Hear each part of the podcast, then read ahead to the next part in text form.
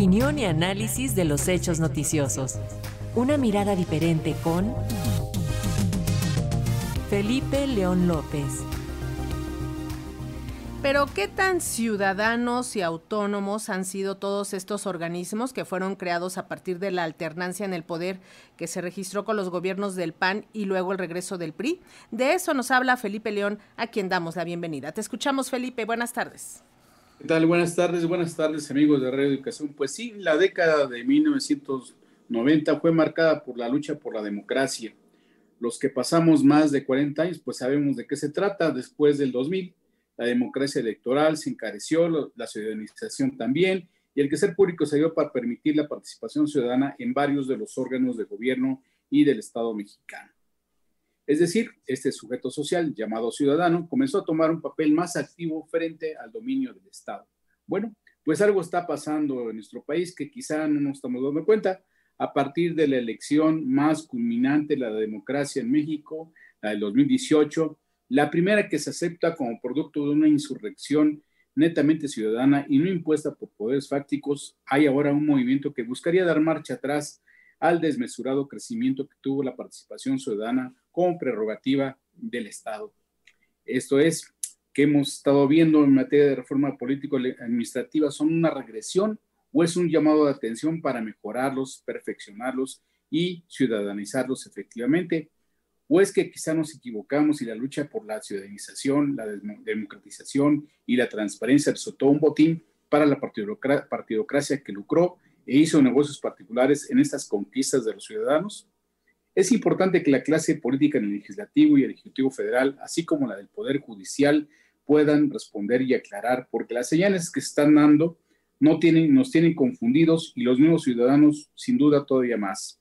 Las próximas elecciones tendrán ciudadanos que mayoritariamente habrán de estar confundidos con este debate.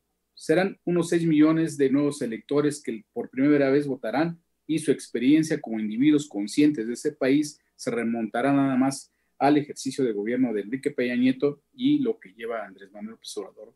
Poco más de 50 millones de ciudadanos que componen el padrón electoral contarán con 35 años de edad y con experiencia consciente de los gobiernos de Vicente Fox, de Felipe Calderón, Enrique Peña Nieto y Andrés Manuel López Obrador. Es decir, más del 50% de los empadronados que votarán en el 2024 tendrán un nulo conocimiento directo de lo que significó la lucha por elegir libremente a nuestros gobernantes y enfrentarse a funcionarios públicos como un regente del Distrito Federal que no fue electo sino designado por el Ejecutivo Federal.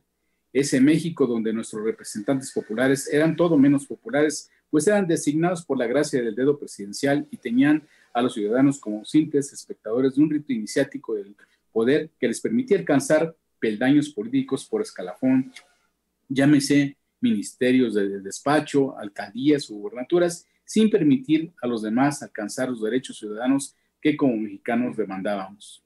Los noventas del, del siglo pasado fue una década marcada por la democratización y la institucionalización, y valga la referencia, pero gran parte de ese proceso ocurrió por la presencia de un gran número de organizaciones de la llamada sociedad civil que fue desmandante de la apertura del viejo régimen, el viejo, del viejo PRI, que no tuvo más remedio que abrirse a la democratización si quería formar parte de un mundo occidental globalizado. Sí, como bien afirman investigadores políticos de antaño y es el propio presidente de hoy, una buena parte de esas organizaciones tuvieron financiamiento de países de Occidente, pero principalmente de los Estados Unidos.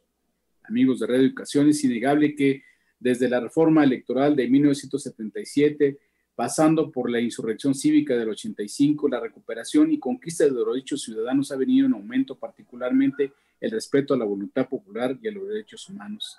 El reconocimiento de las victorias del PAN con Carlos Salinas y del PRD con Ernesto Cedillo fueron producto de ello. Las alternancias en la presidencia de la República son también producto de esto que nos obliga como país globalizado. Dejemos entonces de ser la isla de la dictadura perfecta y la de la democracia imperfecta, según lo quieran ver, pero quizá estuvimos equivocados y, sí, y sí, nunca es tarde para rectificar y rediseñar institucionalmente al Estado mexicano, pero que sea entre todos los mexicanos y no como quisieran algunos, como parte de una sola línea y una sola forma de pensar en este país, porque el país pues es de todos y hay que abrirse para poder perfeccionarlo y ciudadanizarlo como se debe. Muchas gracias.